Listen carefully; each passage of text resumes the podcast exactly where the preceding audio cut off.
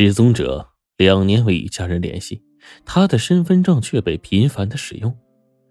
寻找的过程中，警方发现，失踪者竟与十多年前的一桩悬案有关。这天，天九建筑公司的经理李国富刚走出公司大门，远远的就瞧见门口大树下站着一个老头。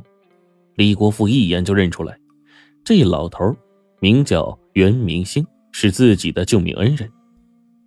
五年前，李国富在剪刀崖翻车，一条腿骨折了，不能动弹，正是袁明星父子俩救下了他。为了报恩。李国富就让袁明星的儿子袁书兵到自己公司来工作。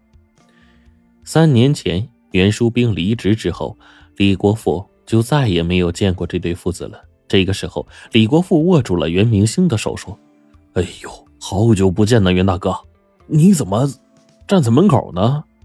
袁明星笑道：“ 我怕耽搁你正事儿。”李国富把袁明星的手一拉，说。你是我的救命恩人，随时都可以找我。走走走，跟我吃饭去。啊他不由分说，拉着袁明星就上了车。到了饭店，李国富点了不少菜，袁明星没吃几口就停筷子了。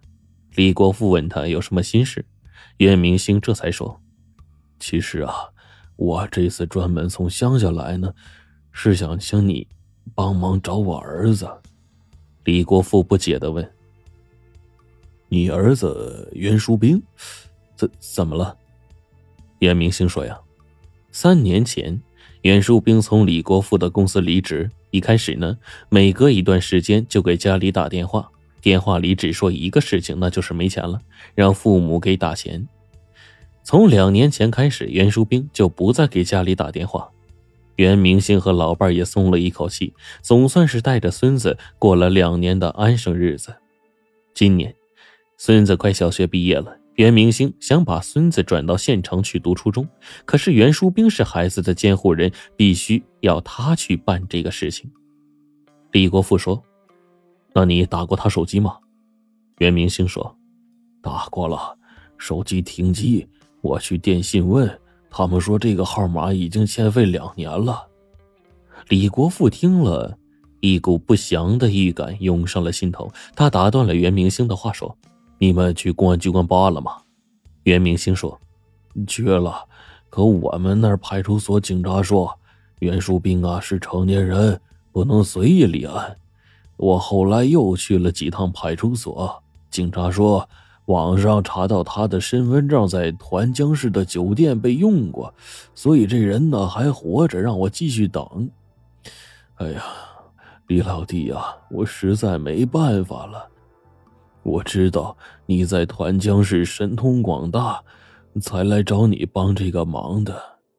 李国富说：“哎，神通广大也说不上，我一定竭尽全力。要不你在这里等几天啊？我给你一个回复。”袁明星说：“哎，城里吃住不习惯，我呀还是回剪刀崖去吧。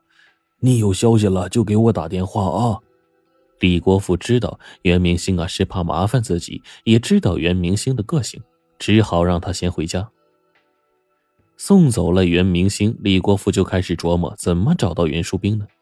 对于找人，李国富是没啥经验。好在他有一个战友叫做高仁杰，现任团江市公安局的副局长，分管刑事案件，有过目不忘的本领。李国富找到高仁杰，把事情经过说了，请高仁杰帮他出谋划策。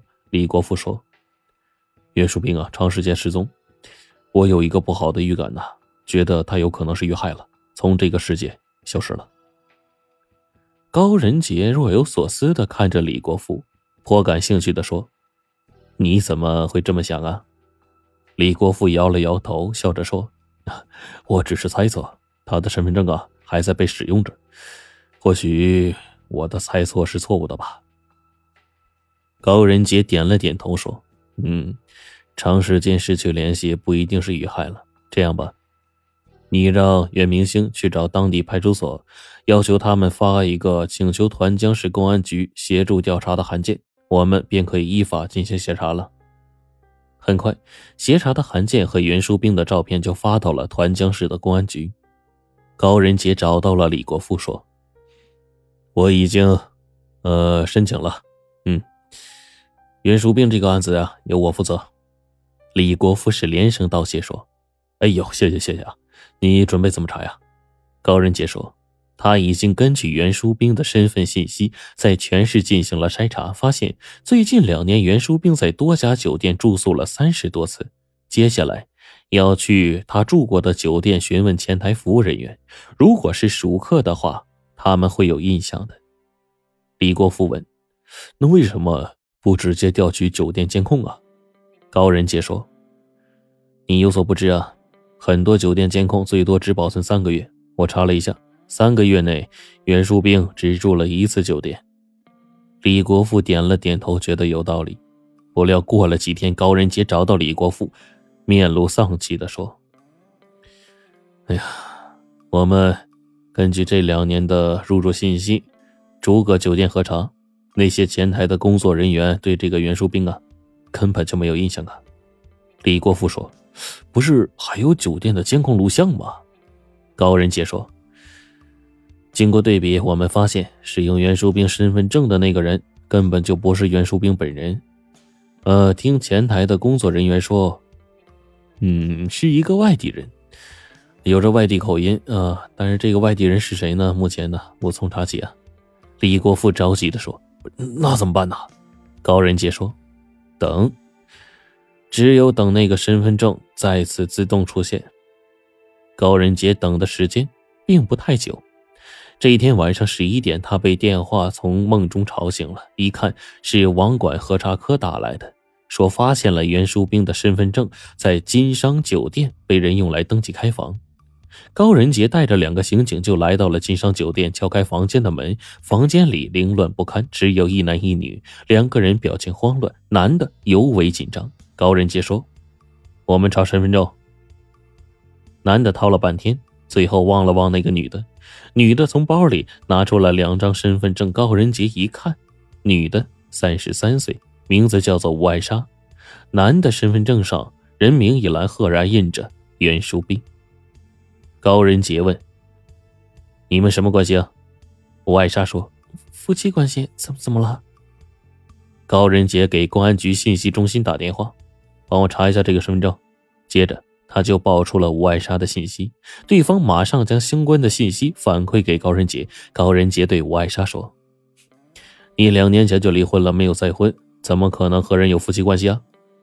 那个男人听了高仁杰的话，更加紧张了，头上满是豆大的汗珠。高仁杰已经推断出吴爱莎从事何种行业了。他举起袁淑冰的身份证，朝着男人的脸一对比，说：“怎么不是一个人呢？”男人的心理防线就垮了，一下子跪在了高仁杰的面前，说。警官，饶了我吧，饶了我吧！我我我是初犯呐，我还有事业，还有家庭孩子呢呀！到了公安局的审讯室，还没等高仁杰施压呢，男人就彻底交代了。原来男人是外地的一个副乡长，到本市来学习，时间长达一个月。这个星期六，他一个人到江边游玩，遇上了吴爱莎。吴爱莎勾搭了他半天，他没能抵抗住，就跟着他去开房了。开房的时候，他不想用本人的身份证，打算退却。吴爱莎看穿了他的心思，说：“我这里有别人的身份证，可以用这个开。”男人就拿着吴爱莎提供的身份证开了房。男人讲完，对高仁杰说：“警官，求求你别把这事说出去啊，我会身败名裂的呀。”高仁杰摇了摇头：“ 早知今日，何必当初啊。”这么点诱惑都抵挡不住，怎么能当一个好领导啊？高仁杰对另外一个警察说：“把他带下去，按照治安处罚法处理。”